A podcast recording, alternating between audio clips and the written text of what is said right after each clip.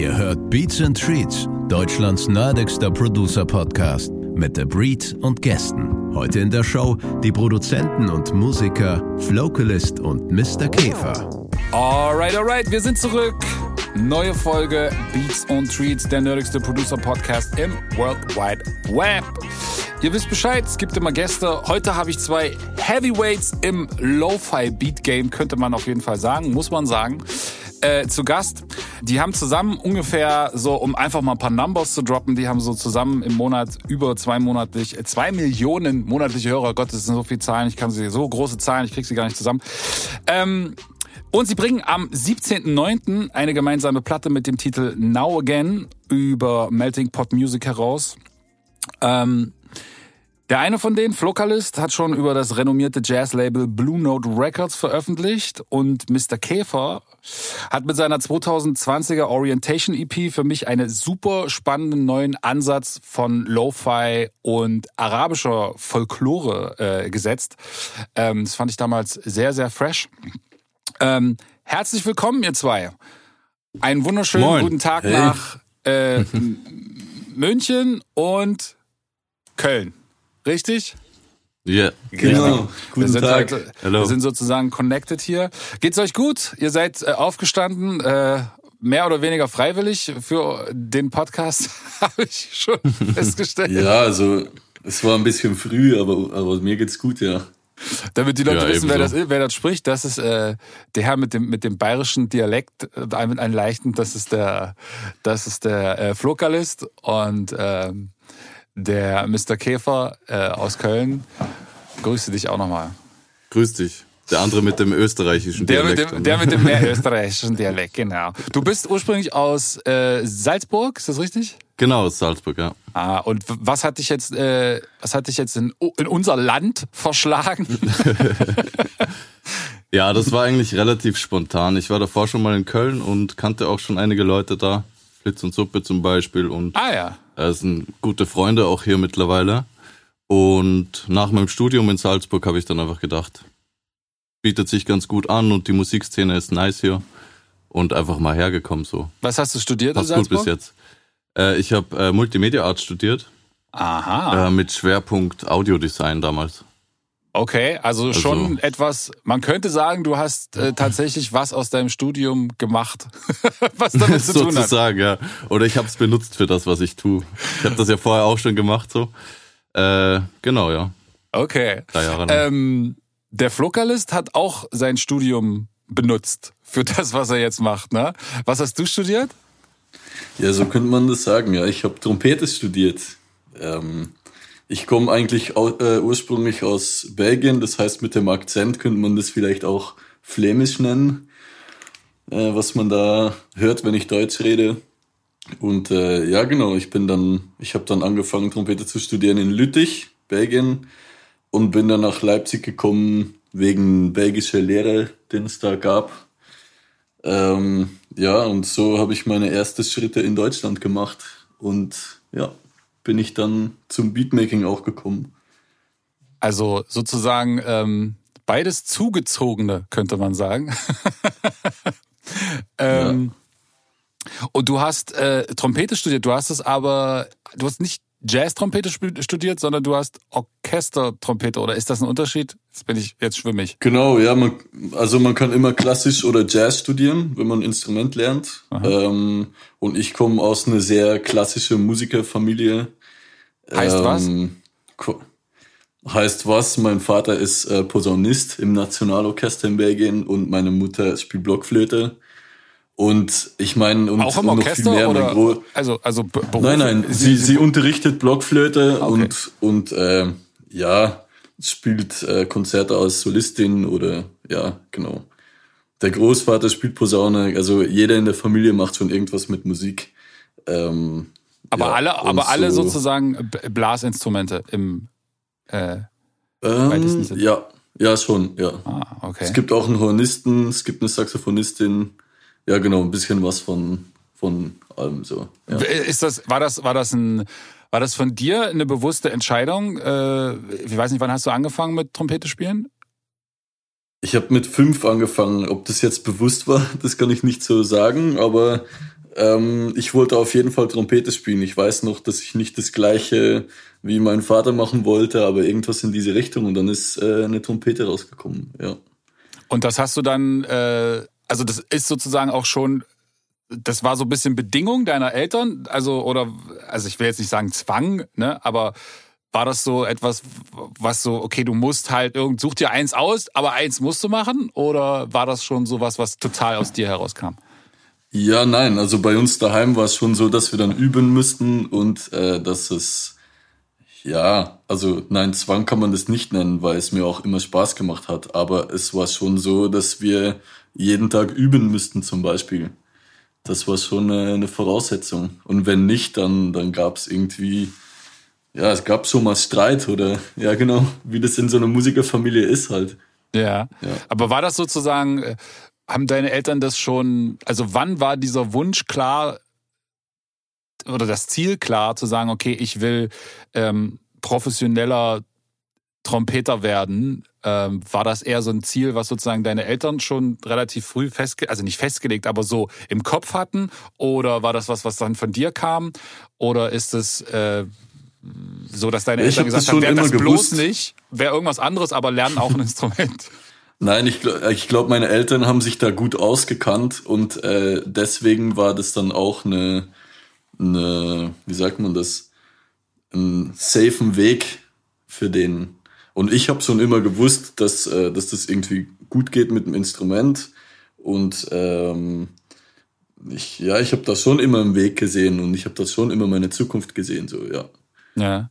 W wann hat sich, du bist ja jetzt tatsächlich auch ähm, wahrscheinlich einer der ganz wenigen äh, Produzenten und Hip-Hop-Musiker wahrscheinlich im Generellen, äh, der neben der Produzententätigkeit äh, tatsächlich noch in einem klassischen Orchester klassische Musik auch spielt.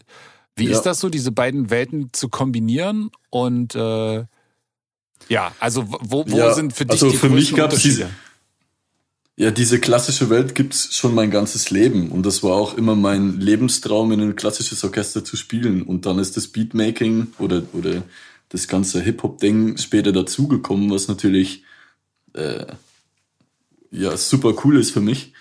Ähm, und das zu kombinieren ist perfekt, weil ich kann mich im Hip-Hop-Game entspannen und dann kann ich mich auch wieder anstrengen, um ein klassisches Solo im Orchester zu spielen oder so. Und das ist eine ganz gute Balance für mich, glaube ich, ja. Ich habe ja früher äh, auch, also ich bin ja quasi auch über die Klassik zur Musik gekommen.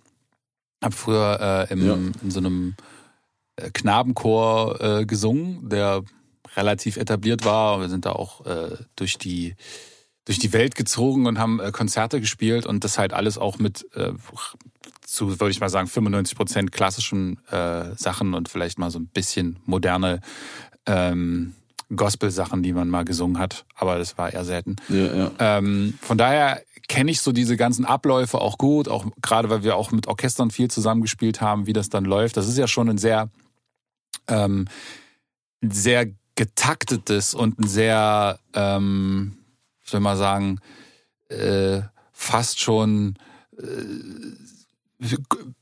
spießbürgerliches, spießbürgerlicher Ablauf im, im ich meine es jetzt gar nicht im negativen Sinn, aber sehr, sehr klar und klar, man muss halt, du hast dann bei so einem Orchester irgendwie, ich weiß nicht, wie viele Leute bei euch im Orchester sind, aber da sind ja schnell mal irgendwie 60, 70, 80 Leute. Die musst natürlich alle unter einen Hut kriegen, genauso wie in einem Chor und dann ist natürlich so Disziplin und dann geht es los und wenn du dann nicht da bist, dann gibt's das und das und jetzt wird genau das geübt und jeder muss irgendwie Genau, also man könnte man könnte es schon stressig nennen, ja. Ähm, und genau deswegen entspannt es mich dann auch, äh, chilligere Musik zu machen nebenbei. Aber auf der anderen Seite habe ich das jetzt schon, wie gesagt, mein ganzes Leben gemacht und vorbereitet. Und ähm, ich lieb, ich lieb auch das Stressige, einfach so gut ein Instrument versuchen zu spielen, um dann später eine, eine Top-Leistung auf eine schöne Bühne zu bringen, zum Beispiel. Ich finde, das hat auch was, was sehr Schönes. Und das genieße ich auch sehr. Ja. Ja. Ich finde, ähm, genauso, ja. genauso wie wenn ich, wenn ich einen, einen guten Beat fertig mache und ihm danach äh, zehnmal durchhöre und, und auch zufrieden bin. Man könnte das irgendwie vergleichen, finde ich.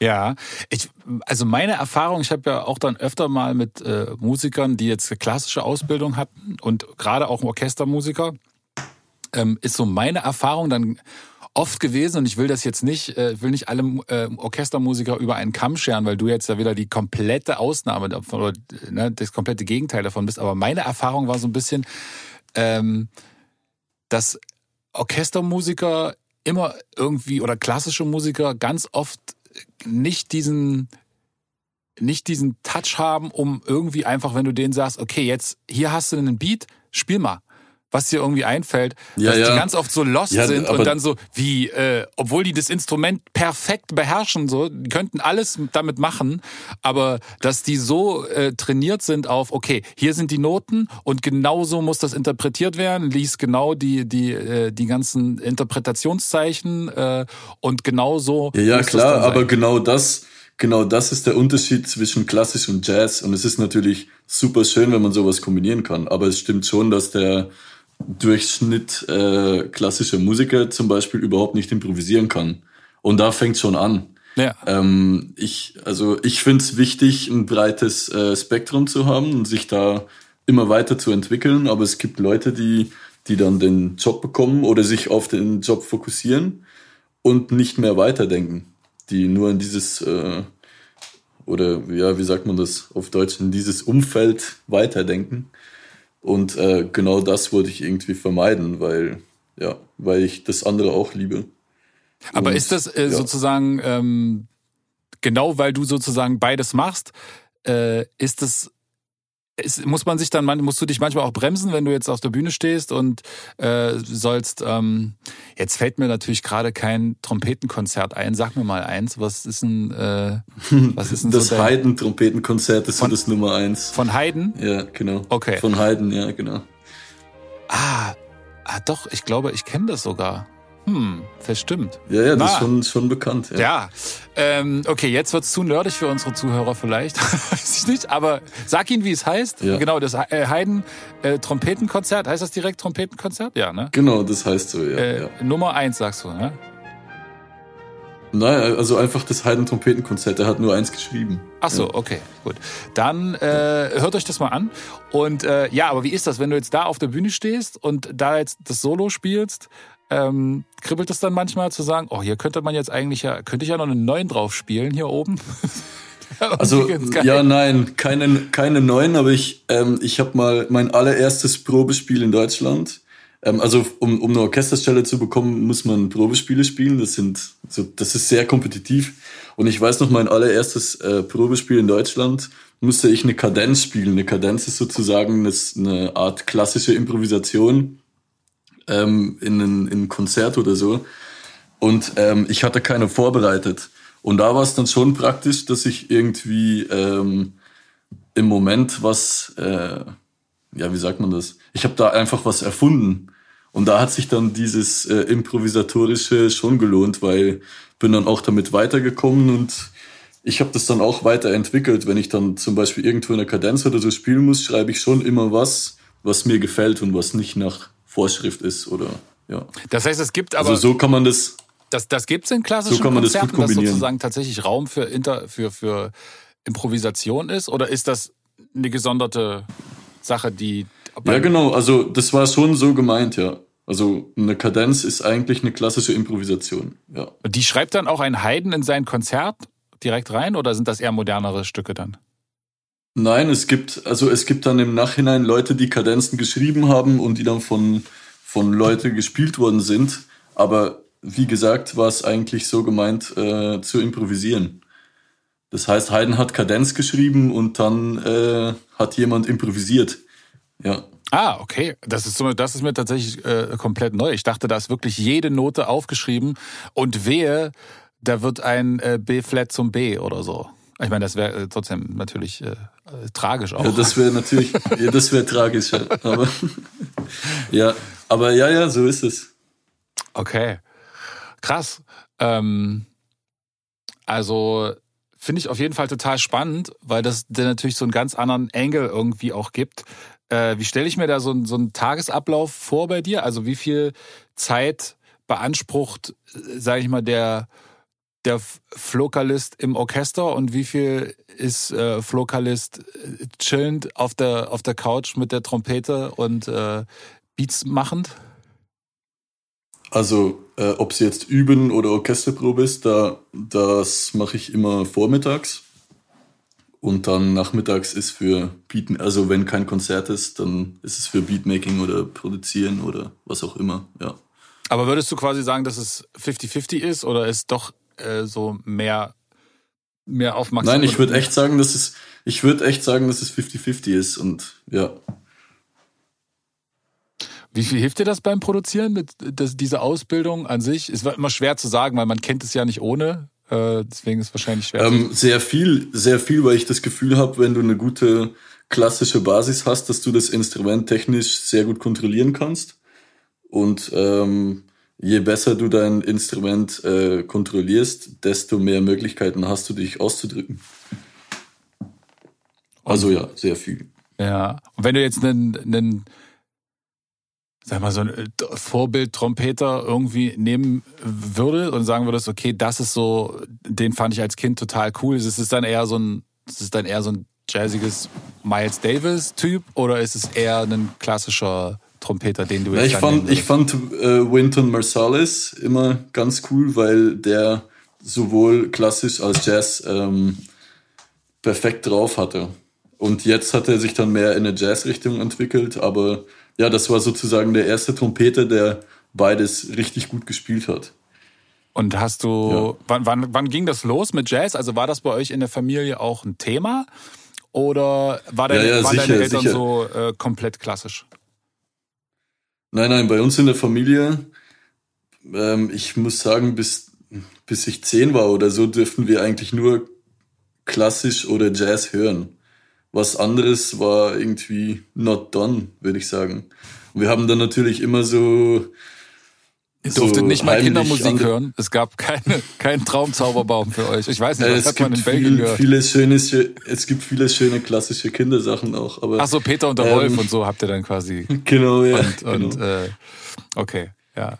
Karneval ja, nein, aber, aber es war schon so, dass ich, dass wir das verstecken müssten. Zum Beispiel, wenn ich habe mal eine CD von von Cousin äh, bekommen und das dürften wir dann nicht hören und ich habe mich dann so heimlich ein, ein äh, Discman gekauft und was war das für eine und CD? da diese CD drauf gehört.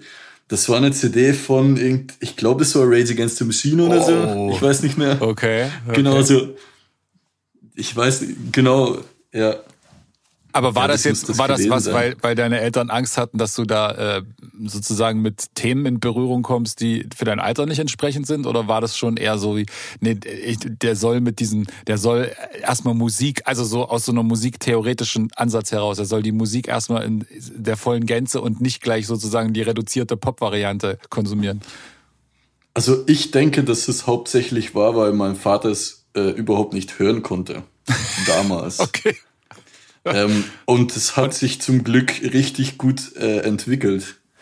Jetzt, äh, jetzt ist es komplett anders. Jetzt hört er die ganze Zeit Lo-Fi zum Beispiel. Also Tatsächlich. Ja. Und spielt ja, äh, spielt ja auch ab und zu mal zusammen auf Sachen. Ich weiß, dass du mit deinem Bruder ja äh, recht äh, häufig äh, auch Platten zusammen machst. Ja, sag mal den Leuten noch, wer dein Bruder ist vielleicht. Mein Bruder heißt äh, Aiken und eine Platte haben wir bis jetzt noch nicht gemacht, aber wir hatten äh, zum Beispiel eine EP auf Lo-Fi Records und jetzt kommen auch noch ein paar Tracks raus gemeinsam. Ähm, ja, und mit meinem Vater, klar, der hat früher ein paar Sachen komponiert für mich. Ähm, wenn ich daheim bin, üben wir manchmal noch mal zusammen oder so, aber ja, ganz entspannt. Ich, das hat sich so entwickelt, dass wir eigentlich mehr übers Leben reden mittlerweile als über die Musik. Ja. Was ich, was ich auch sehr gut finde, weil früher war es anders. Ach, da habt ihr tatsächlich fast nur über Musik geredet, sozusagen? Nein, aber da war es schon wichtig, äh, irgendwas zu erreichen oder, oder das Lebensziel, äh, professioneller Musiker zu werden, zu erreichen. Das war immer, ja, das war einfach so. Und jetzt, jetzt eine ganz, ganz spannende Frage. Ähm, was findet denn dein Vater oder deine Familie, aber wahrscheinlich nehme ich an, dass dein Vater da eine große Rolle spielt, was findet der denn jetzt, ähm, was ist für ihn wichtiger? Also wenn du ihm jetzt morgen sagen würdest, du, ich habe jetzt im Orchester gekündigt, ich mache jetzt irgendwie nur noch straight hier mein, mein Lo-Fi-Kram, ähm, fände der das Dann würde der das völlig unterstützen. Er fände, oder fände der das. Nein, nein. Und, und wenn du es andersrum machen würdest, sagen wir das, also du, ich, mit diesem Lo-Fi-Kram habe ich irgendwie, ich mache jetzt nur noch, nur noch ein bisschen Orchester und so. Was fände der schlimmer oder ist es mittlerweile für ihn beides gleich wert? Ja, auf jeden Fall. Und, und auch, ähm, ich habe ja jetzt mein eigenes Leben. Ich meine, ich bin nach ein anderes Land umgezogen und ich habe hier meine Sachen und ich bin voll zufrieden mit, was ich mache.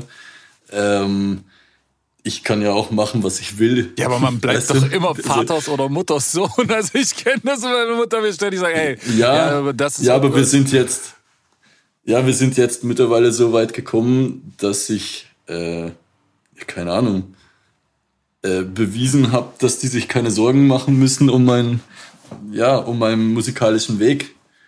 Ja. Okay. Also das ist sozusagen für ihn, äh, für ihn ist mittlerweile auch diese, diese Lo-Fi-Sache sozusagen eine vollwertig, das ist genauso viel wert für ihn wie sozusagen ein Heiden-Trompetenkonzert als Solist äh, an Ja, der Staatsoper komischerweise schon, ja. irgendwo zu spielen. Ja, Okay. ich finde das eine sehr gute Frage, aber ja, komischerweise ist es so, ja. Ja, also äh, es, es ist ja auch so, dass es irgendwie, also ich würde das eine nicht mehr wichten als das andere und am Ende kommt es ja auch eher drauf Nein, an. nein, das, das meine ich auch nicht, aber ich meine für, für äh, meinen Vater, meine ich. Ja. Weil der früher anders drauf war. Ja. Ja, das ist, glaube ich, manchmal, äh, ja, klar, man hat ja seinen eigenen Weg, ne? Der hat ja seinen Weg gemacht, der, der ging ja auch durch eine klassische, also als klassischer äh, Posaunist dann, ne? Und dann hat er halt gesehen, Ja. okay, das ist was Solides, das funktioniert, da kennt er sich aus, da weiß er, wo verdient man irgendwie sein Geld und da gibt's irgendwie Zuschläge nachts und da gibt's, äh, keine Ahnung, Sozialversicherung und alles das. Äh, und äh, dann hat er vielleicht irgendwie die, die Jazzmusiker gesehen, die dann irgendwie immer strugglen mussten und, und hat sich dann wahrscheinlich gedacht, "Hm, und jetzt hast du ihm halt bewiesen, du, äh, pff, äh, man kann auch da auf soliden Genau, ich hab- stehen. Genau, ich, ich mache jetzt beides. Ich find's, äh, ich find's so viel interessanter und er hat es, er hat es auch verstanden, dass es für mich der Weg ist. Und ja. Cool. Ähm, das bringt mich zur, zur nächsten Frage und äh, da ist es sehr interessant, dass ihr da jetzt gerade eine Platte zusammen gemacht habt. Habt ähm, Mr. Käfer, du hast ja äh, jetzt, sagen wir mal, diesen klassischen Weg nicht beschritten. Du hast bist eher Nee, so, ein, so ein bisschen Ja. mehr Autodidakt. Äh, Ja, auf jeden Fall. Hast aber auch ein bisschen, hast du Klavierunterricht mal gehabt oder sowas? Hast du, Ähm, ja, bisschen, auf jeden Fall. Jetzt aber erst in letzter Zeit so, aber so der Weg, den ich bis jetzt, äh, wie ich das bis jetzt gemacht habe, ist eigentlich nur nach Gehör immer. mhm. So, und ich komme ja eigentlich auch eher so vom, vom Hip-Hop. Also ich habe damals eigentlich angefangen, Beats zu bauen, weil wir alle halt keine Beats hatten. Du bist quasi wir- bist von der Rapperfront äh, rüber gewechselt. Ja, sozusagen. Also halt auch im Freundeskreis war es halt irgendwann so, wir brauchen halt schon noch eigene Beats, wenn wir was recorden wollen. Ähm, dann habe ich das so mit 17, glaube ich, angefangen. Einfach so diese DAWs mir anzuschauen und zu lernen. Äh, Fruity Loops, glaube ich, damals noch und Reason. Ja.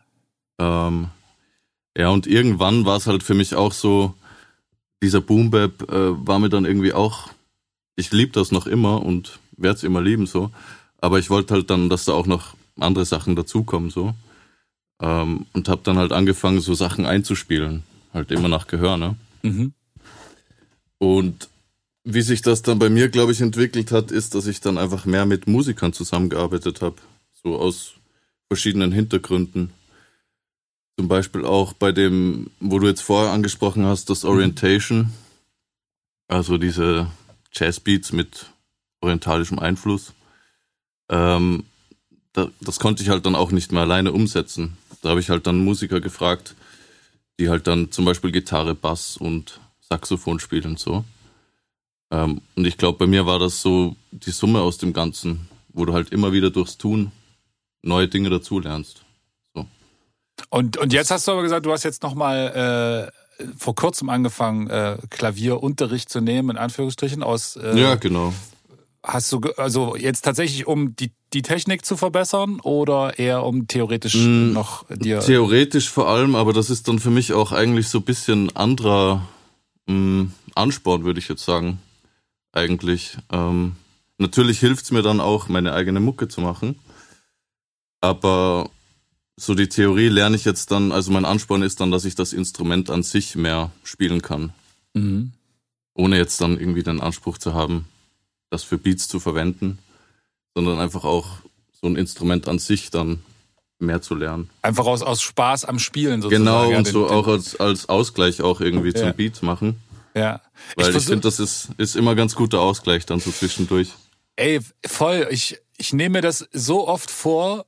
Deswegen bin ich auch so ein bisschen neidisch auf den Flokalist, muss ich sagen, ähm, weil der das sozusagen in seiner in seiner Daily Routine so verinnerlicht hat, weil er es muss, ja, weil er Ja. sozusagen sonst wahrscheinlich aus dem, ich weiß nicht, ob man dann rausfliegt aus dem Orchester, aber wenn man jetzt irgendwie einfach gar nicht übt zu Hause, dann wird man wahrscheinlich wird's relativ schnell auffallen, außer es wird immer wieder das Gleiche gespielt und man ist einfach super. Ja, super vor allem fit. bei Trompete fällt es, bei Trompete fällt es sehr schnell auf. Wenn ich ein paar Tage nicht übe, dann, dann hört man das echt. Das ist so schlimm. Echt? Ich Ja, mir ist das, das- Instrument ausge... Ja, ist das, echt- so, das weil, weil echt die schlimm. Spannung dann weggeht oder was in der Lippe oder, oder was ist das? Ja, weil du hast eine Muskulatur im Gesicht und die musst du, ja, da musst du die Spannung halten. Ja, das stimmt. Ist das, ist das quasi, äh, ist es so, dass, dass Trompeter die besseren Küsser sind? Ja, auf jeden Fall. Auf jeden Fall.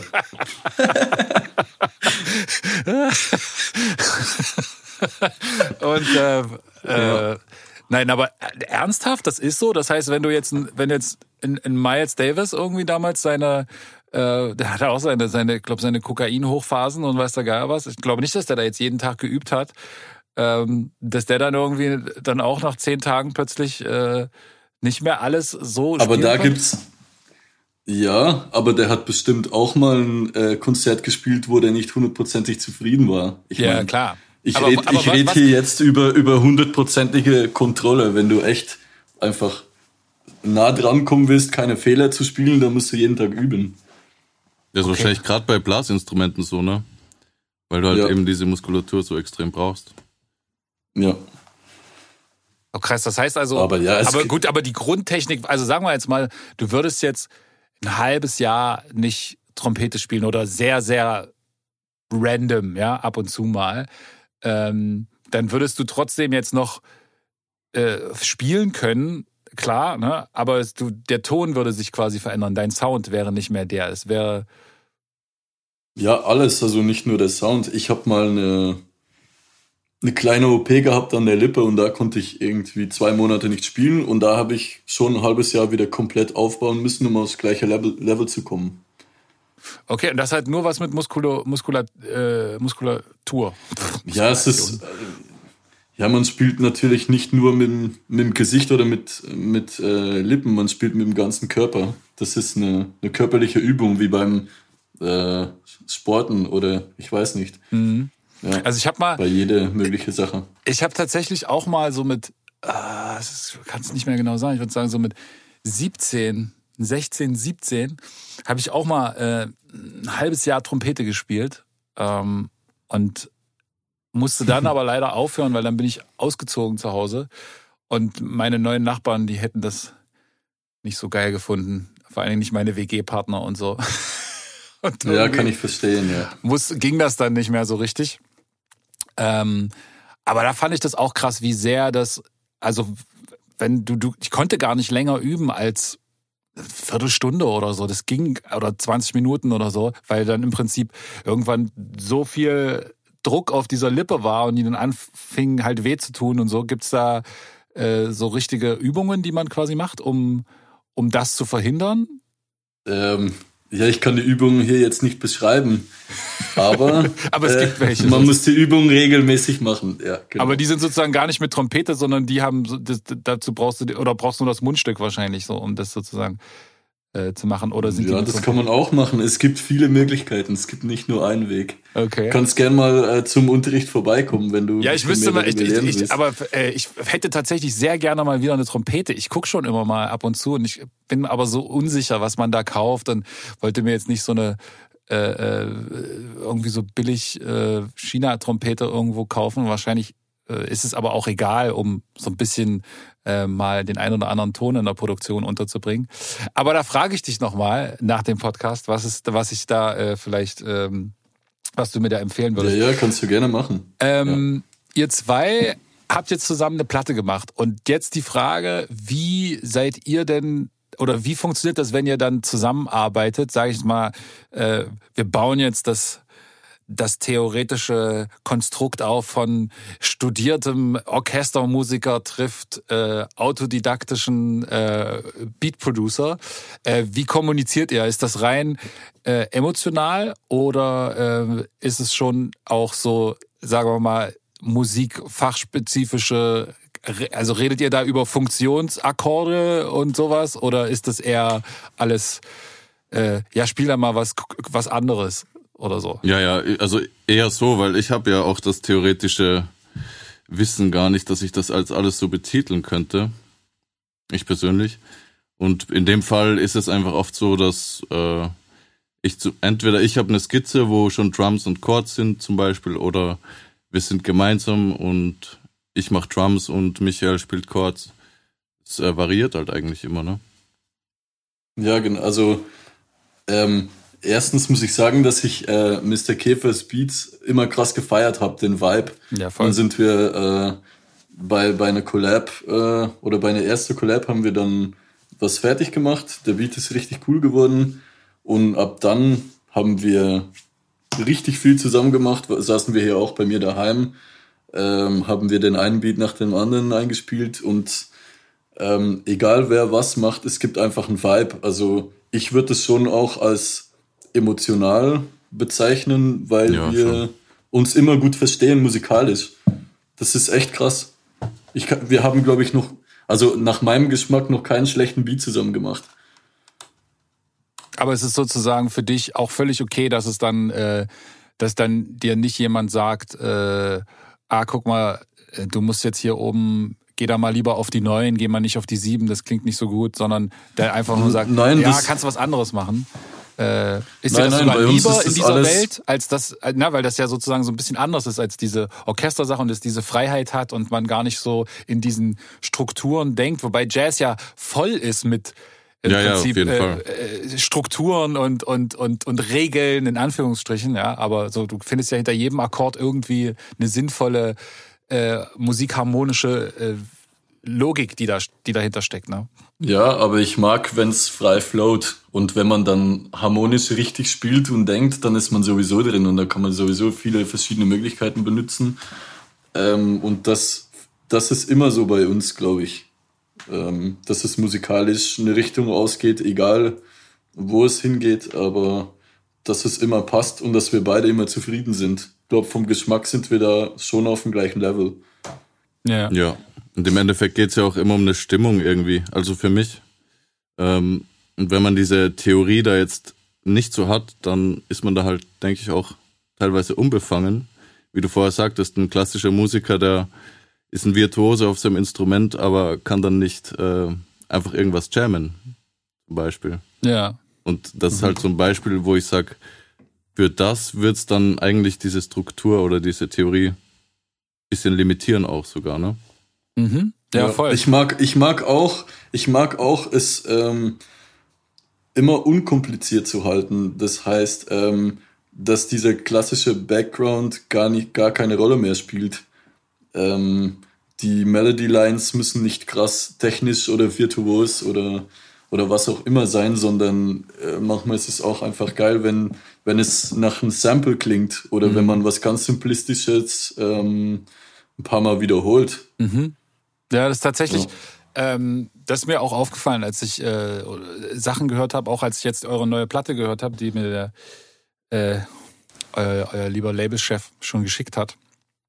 Ähm, ich habe sogar die Theorie, so wenn ich mir viele von unseren Produzentenkollegen angucke, aber auch unabhängig vom Genre jetzt, ne? also ob das Lo-Fi Beat Producer sind oder Pop Producer oder was auch immer, ähm, das sind selten, sind es die super krassen, virtuosen Leute an bestimmten Instrumenten oder die total ausstudierten, krassen Jazzmusiker, äh, sondern es sind ganz oft Leute, die, sagen wir mal, so ein, so ein solides Grundwissen haben, äh, sich dann auf irgendwas spezialisiert haben äh, und sich da einfach so ein bisschen spielerisch genug um spielerisch zu bleiben, aber auch professionell genug, um sozusagen mit mit Leuten zu kommunizieren auf einer gewissen Ebene, die, äh, also mit Musikern, die dann einfach äh, Instrumentalisten sind und spielen und, und mit denen auch sinnvoll kommunizieren zu können. Und ich glaube, dass es deswegen so ist, weil wenn du extrem krass äh, zum Beispiel Jazz studiert hast ne, und so alles irgendwie komplett ausgecheckt hast, ähm, dann ist es, glaube ich, auch für dich gar nicht mehr so befriedigend, wenn du so einfachere Sachen spielst und du versuchst ja. dann quasi immer nach dem nach dem noch verrückteren, noch, noch die eine Time Signature irgendwie ändern und da irgendwie noch einen reinschieben und dort noch, noch ein Akkordwechsel mehr und äh, nur weil das ja, noch keiner also, gemacht hat, machen wir das jetzt. Und dann wird es halt schnell zu so einem verkopften Ding. Und das ist, glaube ich, äh, so ein bisschen die Aufgabe auch von einem Producer, für mich zumindest immer, sozusagen diesen, den, den Künstler mit dem, was er, und wenn das jetzt auch die Musik einfach nur ist, die man selber produziert, was auch immer, aber ähm, das, was man dort irgendwie hat, auch trotzdem in so eine musikalisch verständliche Welt für einen Zuhörer zu bringen, die einfach Spaß macht und die frei ist von diesem ganzen theoretischen Anspruch, sondern komplett emotionalisiert. Und wie die das schafft und dass da natürlich theoretische Techniken dahinter stecken, das ist, das ist natürlich klar. Aber dass diese sozusagen nicht so sehr im Vordergrund stehen. Und das ist, glaube ich, so ein bisschen die Kunst. Und das höre ich bei deinem Spiel zum Beispiel sehr oft, dass man so merkt, es gibt Momente, da ist es sehr virtuos und dann sind aber auch Beats dabei, wo man irgendwie so denkt, hätte man jetzt theoretisch wahrscheinlich auch aus einer Sample Library irgendwie rausnehmen können. Das hätte er jetzt gar nicht unbedingt spielen müssen. Ist das überhaupt, äh, spielt er da jetzt überhaupt oder ist das irgendwo aus einem Sample Library abgefeuert? Sage jetzt, weil ich meine das gar nicht negativ, sondern äh, weil es funktioniert ja emotional trotzdem. Ne? Das finde ich total spannend. Das ist cool. Ja, ja, und man kann ja auch fokussieren auf den Sound und nicht auf äh, Noten ja. oder was, was gespielt ja, ja, voll. wird. Ja, voll, genau. Und ich finde, das Wichtigste finde ich immer einen guten Geschmack und das habe ich bei, ja, bei Mr. Käfer zum Beispiel, äh, habe ich das. Ähm, ich kenne so, ich kenne hier München Rudy Raw, äh, kennt ihr bestimmt auch. Das ist für mich auch so jemand, der, der so einen perfekten Geschmack hat für mich. Für mich hat er noch keinen, keinen äh, wacken Beat gemacht oder irgendwas. Es war immer alles super krass. Obwohl es auch ähm, manchmal basic geblieben ist, aber ja. Ich finde, das ist ja auch sowieso die, die größte Kunst, ja. Also es zu schaffen, etwas basic zu halten und trotzdem so viel Aufmerksamkeit dadurch auf sich zu ziehen vom Hörer, dass er es trotzdem immer wieder hören möchte und dass er irgendwas da drinnen entdeckt. Das heißt, du musst, ähm, du musst es schaffen, mit einer einfachen Formel in, und in diese einfache Formel irgendetwa, irgendein Gewürz reinzukippen, was es was das eine ist, was, was sozusagen dem, dem Hörer im Ohr bleibt oder was er irgendwie ihn emotionalisiert. Und ich glaube, da ist nicht die, der richtige Weg wäre da nicht jetzt den ganzen Salat mit lauter Gewürzen voll zu kippen und noch da Rucola rein und das noch und jenes, dann wird es halt irgendwann so, wow, okay, pff, was habe ich jetzt gegessen? Ich habe halt irgendwie alles gegessen, aber was genau davon will ich jetzt wieder haben, als wenn du irgendwie so eine Fitzelchen Zitrone reinmachst und der sagt, oh, das war dieser geile Zitronensalat, der war wieder eines meiner wahnsinnig tollen Bildgleichnisse. ja, ja. Ich krieg schon Aber es stimmt auf jeden Fall, ja. Hast du recht, finde ja. ich, ja. Ähm, ja, was ich noch, also was ich noch über unsere Platte äh, sagen wollte, ist, ähm, ich finde es cool, was für einen Style wir da kreiert haben. Das ist einfach ein easy, jazzigen Style. Der geht nicht zu weit, der bleibt für mich entspannt.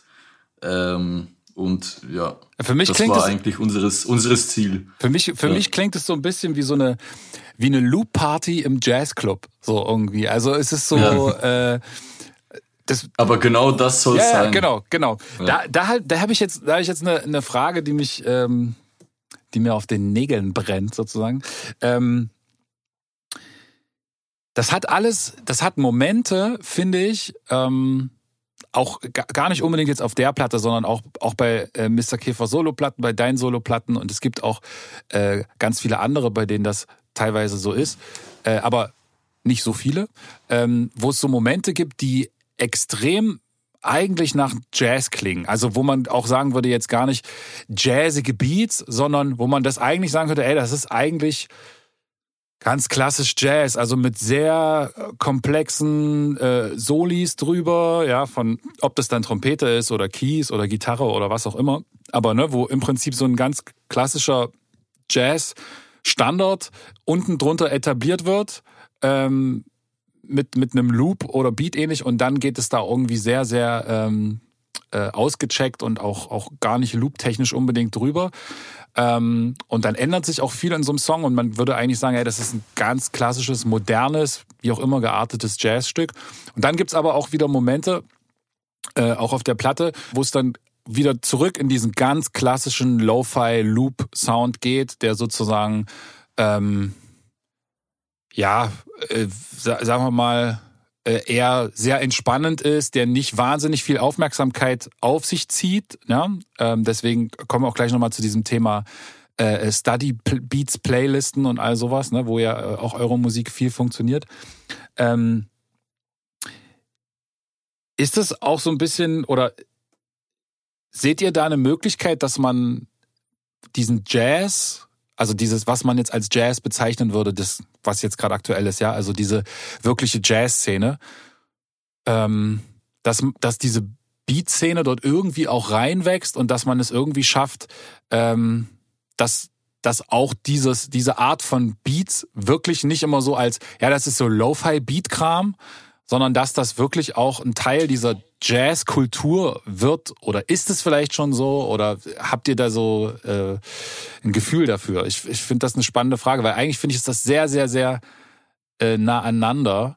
Und äh, hm. ich glaube, dass es ja. trotzdem auch so Berührungsängste gibt, weil vielleicht bestimmte Jazzmusiker sagen, ja, das ist uns aber irgendwie, das sind ja, weiß ich nicht, keine Studierten oder was auch immer.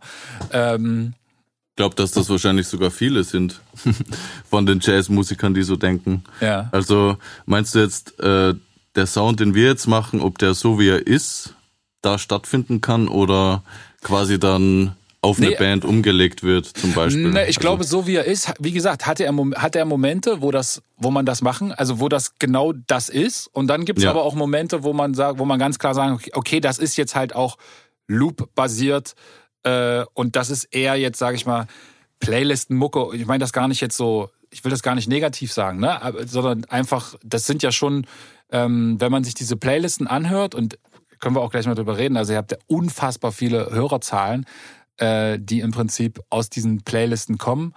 Ähm, wie, wie fühlt sich das an, wenn man quasi weiß, man hat da jetzt, was weiß ich, zwei Millionen monatliche Hörer, äh, die ja aber zu einem Großteil wahrscheinlich das gar nicht so bewusst hören, sondern das eher aus als Funktionalitätsgründen, weil das halt nebenbei läuft, äh, hören. Äh, ja, auf jeden Fall. Was, was macht das? Also macht ihr euch darüber Gedanken? Ähm, wie, wie ordnet ihr das für euch ein? Mm, ich schaue eigentlich, dass ich da, also natürlich ist es, äh, ist es eine coole Sache, dass das generell sich alles so entwickelt hat. Also hätte sich ja damals, glaube ich, nie jemand gedacht. Ähm, wenn man damals halt auf, auf Soundcloud war, so, das war für mich das Einzige, um das es ging, ist halt andere Leute zu finden und zu connecten irgendwie, die auch den Sound machen. Das war alles. Und ich glaube, da hätte sich nie gedacht, nie jemand gedacht, dass sich das auch so entwickelt, ne? Und wie du schon sagst, ähm, diese Zahlen spiegeln ja dann auch nicht die aktiven Hörer wieder, die auf dein Profil gehen und deine Mucke hören, sondern halt ähm, sagen im Endeffekt aus, dass du halt in diesen Playlisten stattfindest. Aber ich ja, finde, also ja, generell hat sich das halt so natürlich entwickelt und ich denke, also ich kann nur für mich sprechen, aber ich bin da halt so reingefallen, ne? Ich habe immer das gemacht, was ich mache und das hat sich halt so entwickelt mit der Zeit. Deswegen habe ich da nie viel drüber nachgedacht, wenn ich ehrlich bin.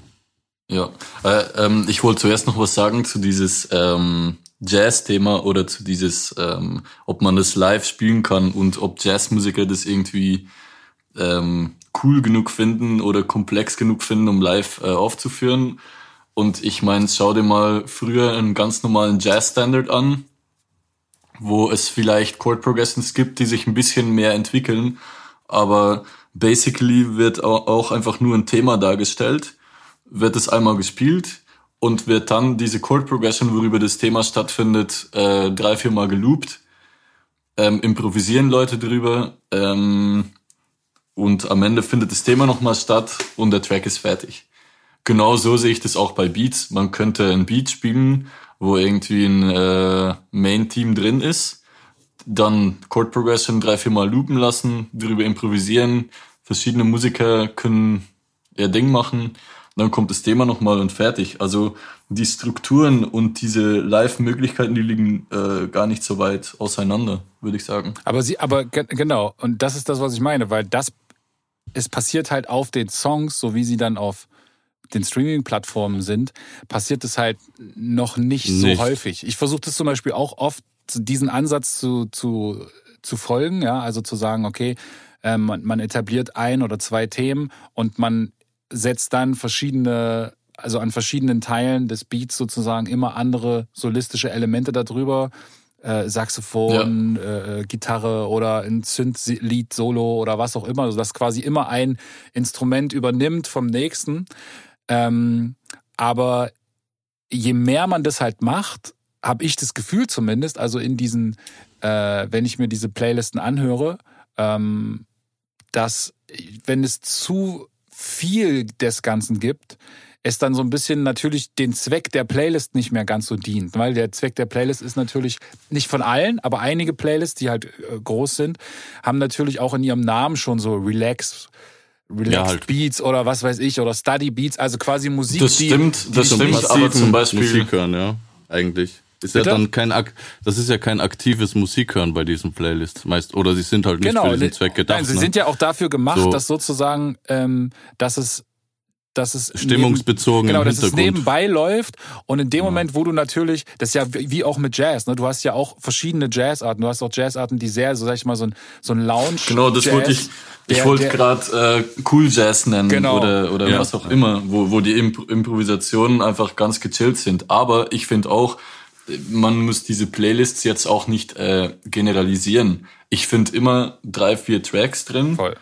Zum Beispiel ja, Jazz Vibes, ja drei, vier Tracks oder vielleicht sogar mehr, wo eine ganz coole Band ähm, ein richtig cooles Stück eingespielt hat und das dann ein bisschen nach Beat umgebaut hat. Ähm, ja, so, solche Sachen gibt's auch, zum Beispiel ähm, Blue Lab Beats. Ja, voll. Äh, ja, super das, krass. Ja, mega nice. Also, also super krass und die kommen auch in diese Playlists rein. Ja, es gibt natürlich Leute, die, die die Musik noch mehr darauf einstellen und noch, noch mehr Playlisten, aber ähm, eine Verbindung gibt es schon. Und man könnte das, ähm, man kann auch dieses Online-Game und eine Live-Scene überhaupt nicht vergleichen. Ich rede eigentlich mehr über, über, ähm, über das alles äh, auf Live zu beziehen und dann, dann einfach noch was Neues draus zu holen. Genauso wie die Streaming-Zahlen sich online entwickelt haben, kann sich vielleicht daneben auch noch eine Live-Scene entwickeln, die es noch überhaupt nicht, äh, die es überhaupt noch nicht gibt. Ja, voll. Bin, ja. Ich, bin ich voll bei dir. Ähm, und auch mir fällt es auf und ich sehe das auch sehr, sehr, finde das total super, dass in vielen Playlisten, ob das eine Jazz Vibes ist, auch eine Beatstrumentals auf Apple, auch eine äh, Tidal in the Loop oder äh, dieser Playlisten, um jetzt alle irgendwie zu nennen, die es gibt, ähm, dass da auf jeden Fall sozusagen auch eine Bewegung hingeht zu mehr komplexeren Sachen, die ähm, sozusagen genau das auch widerspiegeln, ne? auch mehr den Namen Jazz sozusagen äh, wertschätzen ja. und, und, und auch mehr tragen. Und das ist eine Entwicklung, die ich tatsächlich im letzten Jahr gesehen habe und die ich total super finde.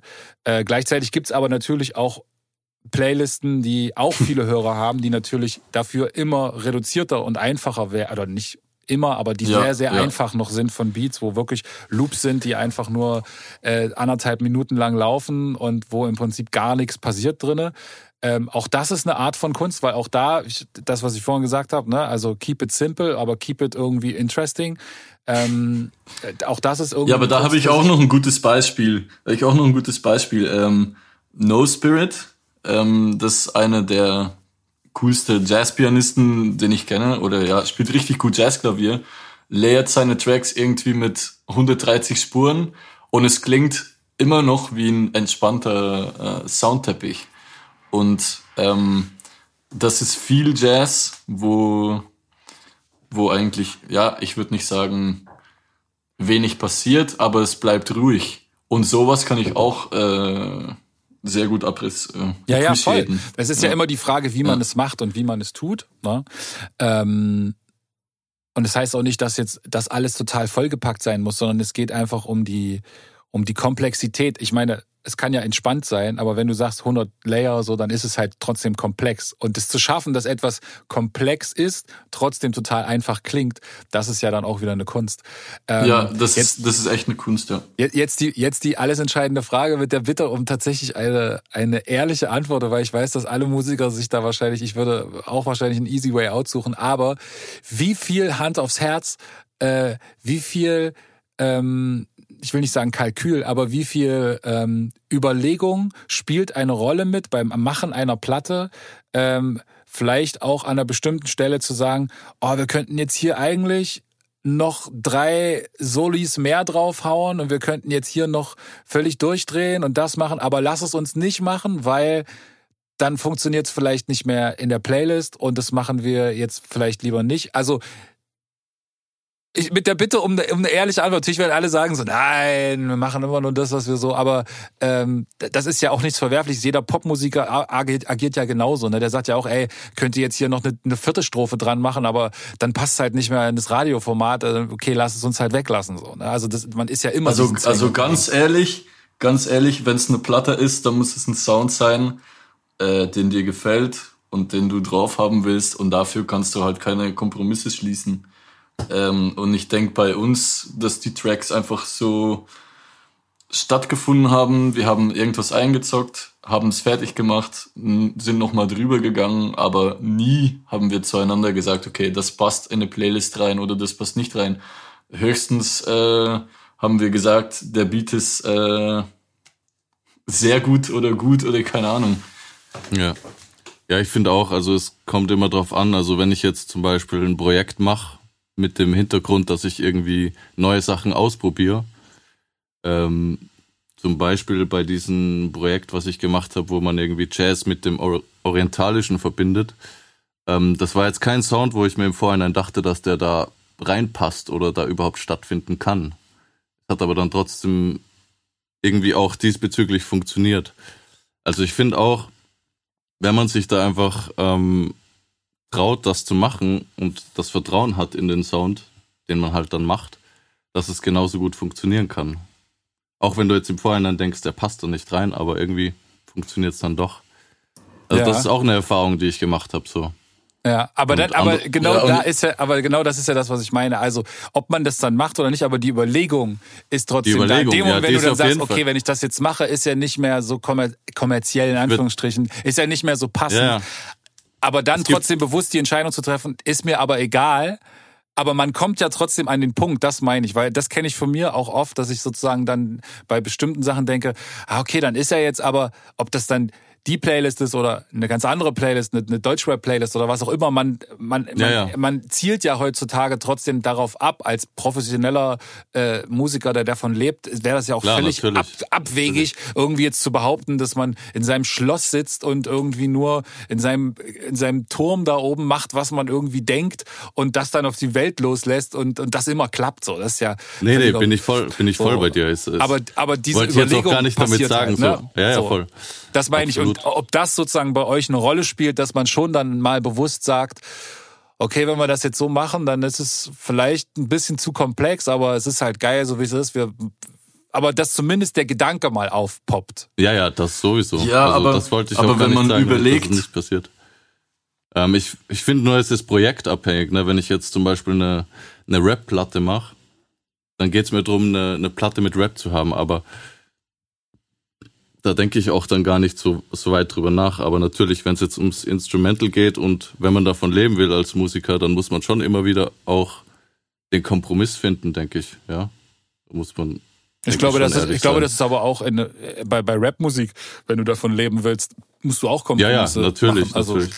Also jetzt aus meiner Perspektive als Produzent, ähm, wenn ich jetzt Rapper wäre, dann wäre das genauso. Halt in einer anderen, anderen Richtung, ne? Mhm. Du wolltest noch was sagen, Flucker, ja, dazu? Ja, genau. Also wenn man anfangen muss zu überlegen, was reinpasst, dann kann man äh, lange beschäftigt sein, weil sogar wenn ich durch eine Playlist skippe, dann denke ich mir manchmal auch, äh, was zur Hölle ist es gerade oder wieso ist es da reingekommen oder ja, ich, da, da gibt es für mich auch keine Straight Line zu folgen. Überhaupt nicht. Das nee. heißt, ähm, man, man kann am besten einen eigenen Style haben und hoffen, dass es die, dass es irgendwie reinpasst oder, oder dass die das reinnehmen. Und einmal, wenn du so weit bist und du hast deinen eigenen Style und deinen eigenen Sound, dann wird es, glaube ich, sowieso immer funktionieren, weil wieso wird sich alles auf einmal ändern? Voll. Das ist genau, das ist genau der Punkt. Ne? Darauf wollte ich eigentlich so ein bisschen auch hinaus, äh, dass das genau auch oft die Momente sind, in denen ich dann überlege, oh, ist das jetzt, hm, ist das nicht zu weit weg? Hm, hm. Und dann sind es manchmal genau die Sachen, mit denen man, wo man gedacht hat, so, okay, das ist far too way out, äh, die dann irgendwie trotzdem in so einer Playlist plötzlich funktionieren. Ähm, weil man halt dann auch mal was gemacht hat, was dich, also das geht ja auch in einer Playlist, äh, genau wie es früher im Radio oder auch bei einem Festival, äh, wenn du mit irgendwie 20 Bands in Folge spielst, geht's ja immer darum, den, den Ausnahmemoment zu gestalten. Ne? Das, wo die Leute vielleicht dann tatsächlich kurz von ihrem Schreibtisch aufblicken und sagen, oh, was ist das denn? und dann sich kurz entscheiden müssen, ob sie es gut oder schlecht finden. Aber das alleine kann, wenn denn die Entscheidung fällt, oh, ich finde es gut, dann, äh, dann ist der Griff zur Maus und zum in die Bibliothek schieben oder zum äh, im Radio nachfragen, was das für ein Song war oder ihn shazammen heutzutage, ruft ja keiner mal beim Radio an. Oder halt dann äh, zu sagen, oh, was war das für eine Band auf dem Konzert? Die fand ich irgendwie ganz geil, äh, die muss ich mir mal merken, den folge ich jetzt auf Instagram und gucke, ob die demnächst in meiner Stadt nochmal spielen. Ne? Also das Risiko muss man dann eingehen. Und äh, es kann natürlich auch sein, dass, dass man gar nicht erst in, dem, in, dem, in der Playlist dann stattfindet deswegen. Aber, ähm, oder dass die Leute es dann abwählen, aber ähm, nur dadurch schafft man ja auch einen eigenen Sound, ne? Als wenn man nur so das bedient, was sowieso schon da ist und das probiert zu äh, nachzubauen, ja. nachzumachen, so, ähm, dann kann das sicherlich ja, funktionieren, aber man baut halt auch keine Fanbase, also reale Fanbase auf, ne? Wie auch immer man das Ja, aber um mal was Gutes über Playlist zu sagen. Ich meine das total ähm, gut. Also nicht falsch ja, verstehen. Ja, ja, aber ich meine, ähm, es gibt also es gibt einfach die Möglichkeit, um mit einem eigenen Sound erstmal ähm, dein Leben zu finanzieren, zum Beispiel, ohne dass du eine große Fanbase aufbaust oder was auch immer. Und danach kannst du damit weitergehen. Danach kannst du schauen. Ähm, wie du, wie du dich aufbaust, wie du dich vermarktest oder wo du, wo du damit spielen willst. Und es fängt eigentlich immer, immer bei Playlists an. Und das ist einfach eine schöne Sache, glaube ich. Weil so viele Leute, den ich kenne oder womit ich zusammen Musik gemacht habe, leben jetzt davon und ähm, machen vielleicht bald einen nächster Schritt in irgendeine Richtung.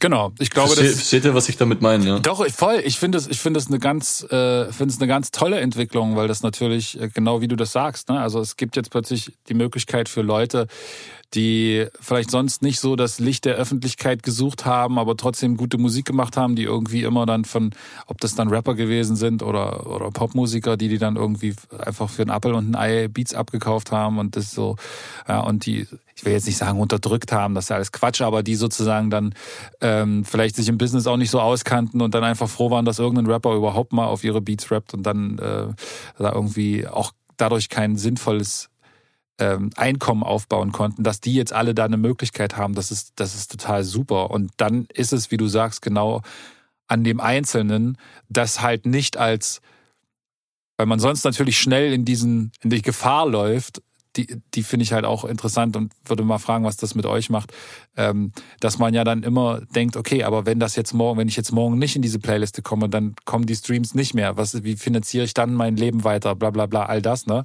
Ähm, ist ja das, was daraus folgt.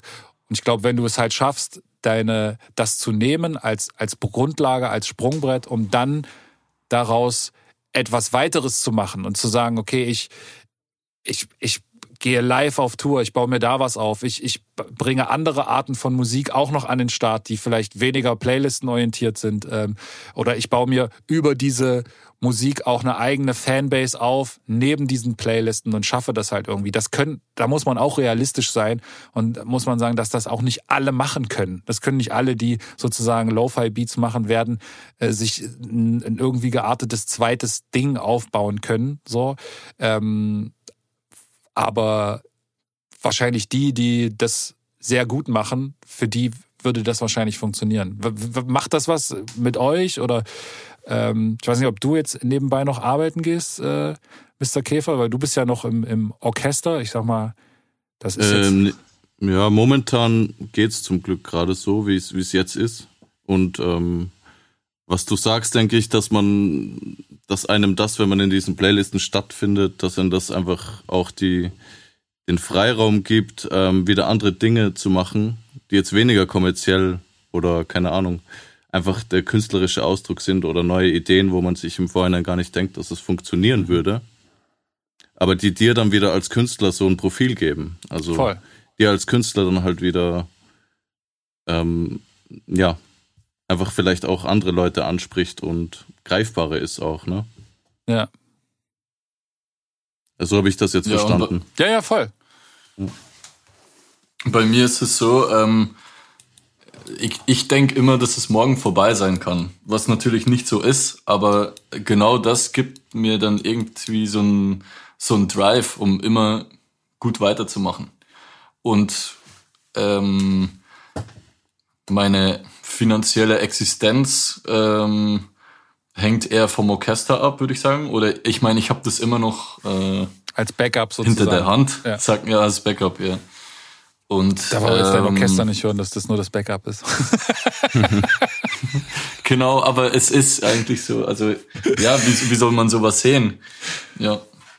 Nein, aber ich finde, ähm, aber das ist natürlich, da bist du natürlich auch in einer sehr luxuriösen Position, ja, durch deine sozusagen zwei, zwei Beine, auf denen du stehst, ähm, die beide musikalisch sind. Äh, aber diese, diese Denkweise, ähm, das könnte morgen alles auch vorbei sein, ähm, ja, das finde ich aber mir, auch. Die ist mir sehr, ja. sehr vertraut auf jeden Fall. Mhm. Also ähm, und aber empfindet ihr das auch so, dass es dann trotzdem neue Energie gibt, weil man dann immer weitermacht und immer denkt, okay, was ist das, das ja, nächste Ding und dann ja, passiert irgendwie Fall. jede Woche was Neues und und ja. Ja, ist es also ist es auf jeden Fall. Ich äh, äh, aber es ist natürlich auch auf eine gewisse Art und Weise, es, es, hält dich immer in so einer gewissen Spannung. Aber das hat gar nicht unbedingt was mit Playlisten ja. zu tun. Also ich glaube, das ist, das jetzt auf eine, das jetzt auf eine Playlist abzuwälzen, zu sagen, ja, das ist, weil diese Playlisten so unkalkulierbar sind, in Anführungsstrichen, das ist, glaube ich, Quatsch, weil das hat einfach was mit dem Musikbusiness generell zu tun, weil das war früher auch genau. nicht anders. Also du hast auch früher deinen Radiopromoter Sicherlich konntest du, hast du jetzt mit einem Lo-Fi-Beat keinen Radiopromoter losgeschickt, aber wenn du es aufs Musikbusiness generell beziehst, äh, dann hast du auch den, den, den, den, den Radiopromoter losgeschickt und wusstest auch nicht, ob der Radiosender jetzt deinen Song in, die Play in seine Playlist nimmt, in seine Rotation. Und dann hat er das irgendwie mit drei Singles gemacht und bei der vierten Single hat er es plötzlich nicht mehr gemacht. Und wenn er das nicht macht, dann passiert auch kein Hit. Und dann, also dieses, diese, du hattest ja auch vorher die, diese äh, Sachen nicht. Äh, und selbst wenn du eine, eine Fanbase hattest, konnte es auch immer passieren, dass du ein nächstes Album rausbringst und was Neues probierst. Und äh, viele äh, Musikfans von Bands sind ja auch super krass intolerant ihrer eigenen Band dann gegenüber. Ja, also wenn die dann irgendwas Neues, ich kenne das ja selber von mir, so, weißt du, also. Ähm, ja, klar, ist ja im Hip-Hop auch so, ne? Also. Ja, wenn ich jetzt irgendwas geil finde, dann finde ich das geil für so, wie es ist. Und dann will ich eigentlich, dass die bitte das, das erste Album zehnmal rausbringen und es nur immer noch geiler machen. und ich weiß aber aus der Künstlerperspektive, dass das eigentlich gar nicht möglich ist und dass du immer irgendwie was anderes machen musst. Also du bist ja nie gefeit davor, dass es morgen nicht auch vorbei sein könnte. Aber ähm, ja, voll Vielleicht und ist es, in, ist ja. es in so einer Playlist nochmal durch diese schnelllebige Zeit, in der wir jetzt leben, ja, ist es nochmal etwas kanalisierter, aber die Mechanismen sind eigentlich nicht neu. So, das meine ich nur. Ähm, und man muss sich, glaube ich, man muss sich immer breit aufstellen im Musikbusiness. Äh, ansonsten ist es ist nie gut, auf, auf eine Karte zu setzen. So, es sei denn, du hast dann einmal den, den richtigen riesen Welthit gehabt, dann wird es finanziell für dich auch immer reichen. Aber äh, den jagen wir alle noch. Ja, obwohl es auch ein paar Lo-Fi-Produzenten gibt, die schon äh, nicht mehr arbeiten müssen, glaube ich. Ach du, Es gibt, es gibt Alben, also bestimmt. Es gibt äh, Alben, die schon so krass gestreamt haben, dass, äh, Ja? dass da nichts, dass die nichts mehr machen müssen, glaube ich. meinst du, es Ja, gibt. Lo-Fi-Millionäre? Bestimmt, ja. Also ich kenne keine, aber ja. Okay, na dann äh, haben wir ja alle noch ein Ziel. Ja, ja. Ähm, ich wäre eigentlich äh, soweit wunschlos glücklich. Ich fand das eigentlich eine sehr spannende Runde. Ähm, habt ihr noch was, was ihr loswerden wollt? Jetzt könnt ihr noch mal einen Werbeblock einschieben. Nee, nee, ist gut. Ich glaube, wir haben schon genug Werbung gemacht. Ja. Okay, dann mache ich es nochmal für euch. Also, äh, wer die Jungs hören will, der kann sonst natürlich einfach äh, auf Instagram, äh, Instagram sag ich schon, auf den ganzen äh, Streaming-Plattformen dieser Welt ähm, die Jungs suchen. Und ansonsten kommt die neue Platte. Now Again heißt sie. Warum heißt sie eigentlich Now Again? Weil sie... Ah, es war eigentlich, weil die in der Zeit entstanden ist. Also ich glaube, Localist hat mich äh, angeschrieben, weil er in Quarantäne war. Und ich war auch zu der Zeit nur zu Hause.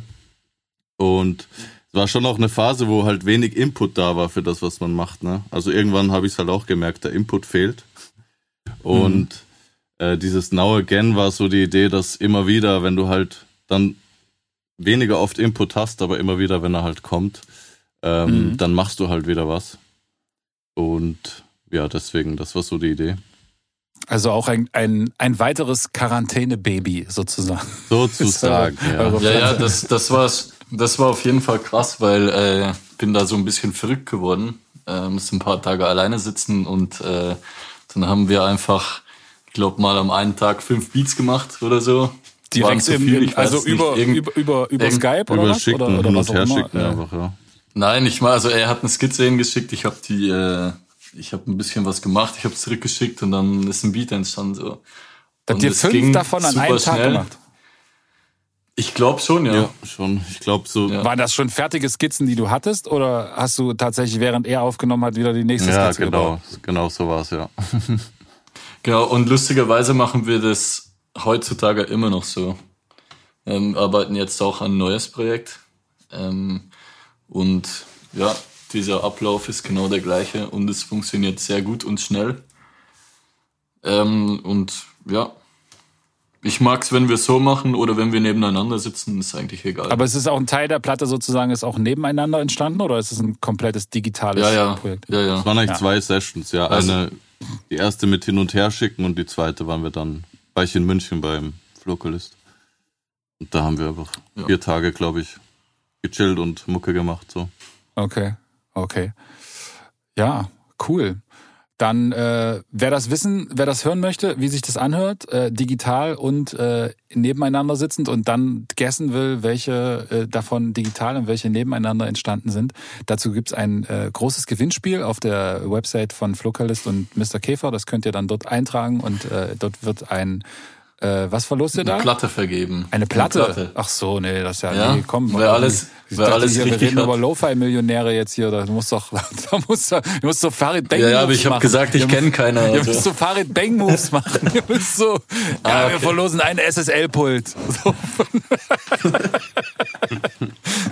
Also zwei, ja, wir zwei SSL-Pulte, so richtig sinnlos. Zwei SSL-Pulte verlosen wir einfach so, weil man, weil man, weil man zwei gar nicht braucht. So. eins für zu Ja, Hause und genau. eins für im Studio. Ja, Geil. so Ähm, machen wir das. Genau. Also, ansonsten folgt uns wie immer auf Spotify, Instagram, gebt eine Bewerbung auf Bewertung auf Apple, Apple, Apple Podcast. Und äh, ich habe noch zum Schluss einen Tweet of the Week für euch. Äh, und zwar auf Apple TV gibt's gerade eine sehr schöne Serie von Mark Ronson, die heißt Watch the Sound. Ähm, kann man sich, glaube ich, auch so ein kostenloses äh, vier, vier Wochen Abo machen und sich das reinziehen. Es sind vier oder fünf oder sechs Folgen, weiß gar nicht genau. Ist äh, sehr, sehr interessant. Es geht um sehr nerdige Sachen, um Reverb, um äh, Hallge, äh, also um, um, um Hallgeräte, um äh, Distortion, um Autotune, um Drum Sound, glaube ich. Also einiges. Äh, Nerdfaktor ist auf jeden Fall hoch. zieht euch das rein, wenn ihr Bock habt. Ansonsten gehabt euch wohl. Äh, wer wissen will, wie Flokalis und ich zusammen klingen, der kann sich auch die aktuelle Papichuro-Platte reinziehen. Da sind auch zwei Songs von äh, meinem Kollegen, dem Richard Holzmann, mir und dem äh, lieben Flokalis drauf. Und ansonsten, lasst euch gut gehen. Bis dahin, das war Beats and Treats, nerdigste Producer Podcast im World Wide Web. Wir hören uns beim nächsten Mal. Ciao. Ciao, ciao. Ciao.